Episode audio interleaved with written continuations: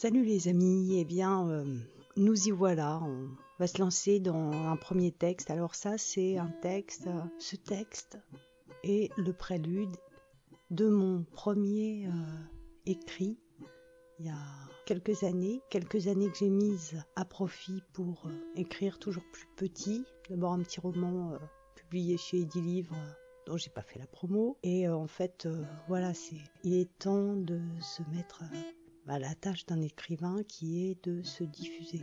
Alors ça, c'est le prélude d'un grand roman qui n'a pas encore grandi, mais qui, je l'espère, grâce à ce blog, va pouvoir grandir. La main invisible. C'est parti. Y a-t-il au fond de nous des capacités en sommeil? Qui les éveille?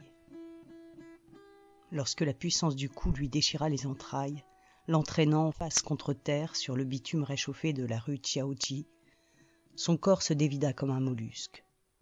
À ses pieds, Kaodi Takoma. Le regard rougeoyant, un rictus écœuré sur les lèvres pincées, le bras droit le plus enragé de Tomotaka Ishida, chef du clan des Ichi, savourait son instant de victoire après des semaines de traque. Il restait planté, enraciné, à reluquer son butin, jambes écartées et bras ballants, incapable de se détourner du spectacle. Mia avait-elle connu une position plus désespérée? Comment avait-elle pu en arriver là? Qu'avait-elle cherché au fond? Un suicide? Une vulgaire et basse tentative d'arrêter le flux pathétique de son exaltation bafouée par un amour déchu? Ridicule. Il y avait longtemps qu'elle s'était forgé une personnalité hors du commun en ne laissant rien ni personne entacher son flegme légendaire.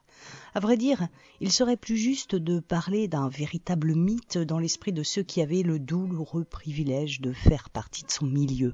Après tout, ce qu'elle avait déjà accompli du haut de ses vingt-sept ans et en dépit des récits exagérés de ses exploits, n'était que le résultat de son tempérament intrépide. Autant se l'avouer in extremis, décidément non, elle n'était pas une super-héroïne. Sauf pour les agents de l'Oméra, qui aimaient à se nourrir de ses fantasmes pour appartenir à l'engeance des super-héros. L'aisance affective est une condition préalable aussi déterminante qu'une entente optimale entre le corps et l'esprit. Elle était loin du compte. Pour se fondre dans le lignage, il faut indubitablement savoir maintenir en toutes circonstances un niveau élevé de conscience. Était-ce le cas? Le candidat à l'adoption s'expose à une palanquée de passages obligatoires au nombre desquels la libération des toxines affectives, basiques des basiques, exigeant de clouer au pilori le souvenir de la souffrance vécue. Le super-héros authentique témoigne d'une telle clarté cognitive qu'il assume la responsabilité de toutes ses souffrances, sans jamais, au grand jamais, jouer le rôle de victime. Alors que faisait-elle là? Flanquée par terre comme un ramassis de crevettes raides que tout glaneur sensé aurait délaissé. Au point où elle avait rétrogradé, elle ne pouvait que vouloir s'accrocher. Elle était comme ça, Mia. Elle avait une telle foi en sa nature humaine. Après tout, le sens du mythe se conforme à la noble quête de l'équilibre après chaque chute. Jusqu'à maintenant, elle était toujours parvenue à rester libre de toute entrave. Mais n'avait-elle pas dérogé à toutes les règles en décidant d'accomplir une mission qui ne lui était pas dévolue? Elle s'était lamentablement agrippée à un esprit de revanche. Elle avait menti à son père, ou plutôt omis de dire euh, qu'elle allait disparaître sans autre forme de procès. Elle mettait surtout en danger toute la lignée des combattants chevronnés qui se battaient à leur côté depuis plus d'une décennie, juste pour se prouver qu'elle était elle aussi une de ces super-héroïnes solitaires euh, qui n'avaient de compte à rendre à personne. Elle ne pouvait pas euh, renoncer maintenant. Cette désopilante bouffée, elle ne pouvait pas renoncer maintenant. Cette désopilante bouffée d'égocentrisme qui l'entraînait à croire que le monde ne pouvait pas se passer d'elle lui devenait insupportable. Elle parvenait, pensait-elle, à vouloir se venger d'elle-même pour finir écrasée euh, sous les sabots redoutables d'un yakuza de la pire espèce. Vaine tentative. L'instinct de survie était bien trop bestial chez elle. Impossible à débouter.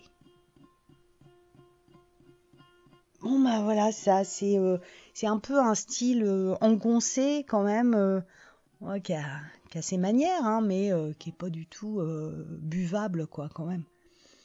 Donc il y a des super moments dans ce bouquin que j'aimerais bah, revisiter après m'être entraîné plusieurs années à l'écriture, plus une écriture quand même plus fluide, plus légère, plus facile à, sortir d'ailleurs. Parce que là, c'est un travail, retravail, retravail, mais c'est une complexification pas mal du style.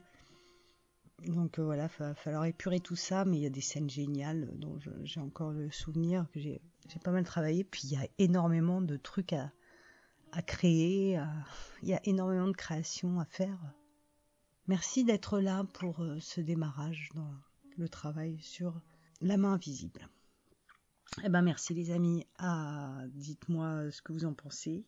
Allez suivre euh, la suite de cette aventure euh, sur ma sur mes différents supports, sur ma chaîne YouTube et puis bah ici sur ce blog, n'hésitez pas à vous y abonner parce que vous recevrez rassurez-vous une fois par mois un petit topo sur nos aventures à moi, à vous et à tous ceux qui auront l'imagination euh, qui les titille.